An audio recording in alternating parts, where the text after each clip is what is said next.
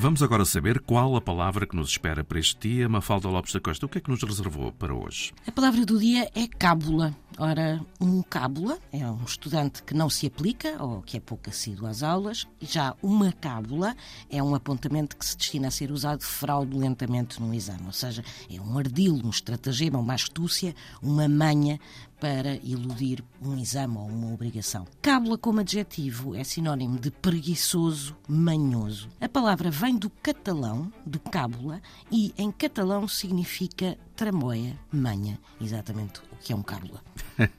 Aí ficou a palavra para este dia, edição Mafalda Lopes da Costa.